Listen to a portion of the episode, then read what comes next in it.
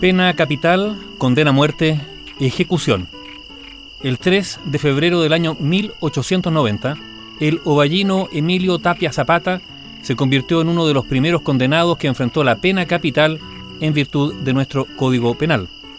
Decimos esto porque hay que aclarar que la pena de muerte como castigo máximo se aplicó en Chile desde tiempos coloniales. En las plazas de armas de cada ciudad hubo muchas ejecuciones y el cadalso siempre estaba presente. El Código Penal fue promulgado en nuestro país el 12 de noviembre de 1874 y empezó a regir el 1 de marzo de 1875. Los primeros condenados a muerte en virtud de ese reglamento fueron primero tres, luego un cuarto, cuatro personas entonces acusadas de homicidio y piratería en Chiloé, incluido Pedro Ñancúpel, de quien hemos hablado. El quinto fue Emilio Tapia Zapata, que fue fusilado en la cárcel de Ovalle. Tapia era un campesino que devino el ladrón y asesino y que mató con 14 puñaladas a una anciana dueña de fondo para robarle cerca de El Palqui, una localidad ubicada a unos 40 kilómetros al sureste de Ovalle. Lo contó así el periódico El Ovallino. Durante el siglo XIX, la delincuencia tenía un fuerte componente rural, donde grupos de bandidos y forajidos cometían sus delitos en fundos, campos de ganado y en los centros mineros de la provincia. Los delitos más comunes eran robos en locales comerciales, en viviendas y abigeato. En la actual región de Coquimbo, hacer un viaje dentro o fuera de la provincia tampoco era del todo seguro a fines del siglo XIX, pues era públicamente conocido que los bandidos asentaban en las cuestas de los caminos rurales de la zona, siendo las más peligrosas las cuestas de Peralta, actual Las Cardas, el Peral de Punitaqui e Infiernillo.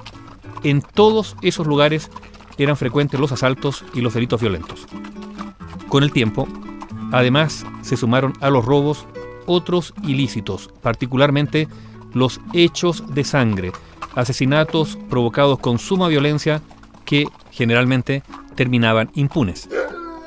La noche del 18 de septiembre de 1888, en el poblado del Palqui, tres sujetos, Emilio Tapia Zapata, José Dolores Rojas, alias el Chino, y José Rojas, alias el Minero, ingresaron a una vivienda donde su dueña, Nicolás Peña, de 50 años, se encontraba sola. Fue un asalto brutal y despiadado. Los delincuentes violaron a la mujer y luego la asesinaron de múltiples cuchilladas, llevándose consigo joyas y otras pertenencias de la víctima, además de algunos animales de su predio. Pero, ¿qué ocurrió? Que los sujetos fueron divisados por algunos vecinos, vecinos del lugar, que los vieron cuando escapaban hacia los cerros.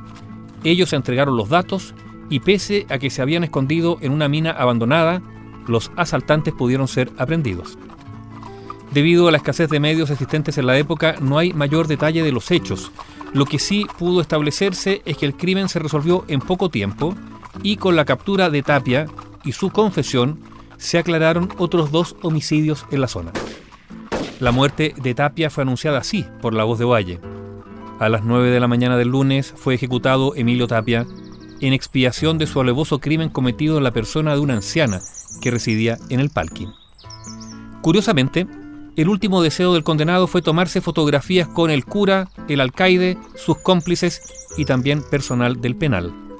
Las sesiones demoraron bastante ya que en aquellos tiempos se requería que los fotografiados posaran durante algunos minutos frente al lente para plasmar la imagen.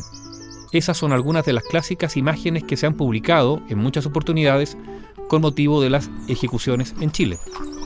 Al cumplimiento de la ejecución asistió Luis Armando Herrera, medio hermano de la víctima, de Nicolás Peña, quien indicó textual, los integrantes del pelotón estaban sumamente nerviosos, se eligió a los de mejor puntería.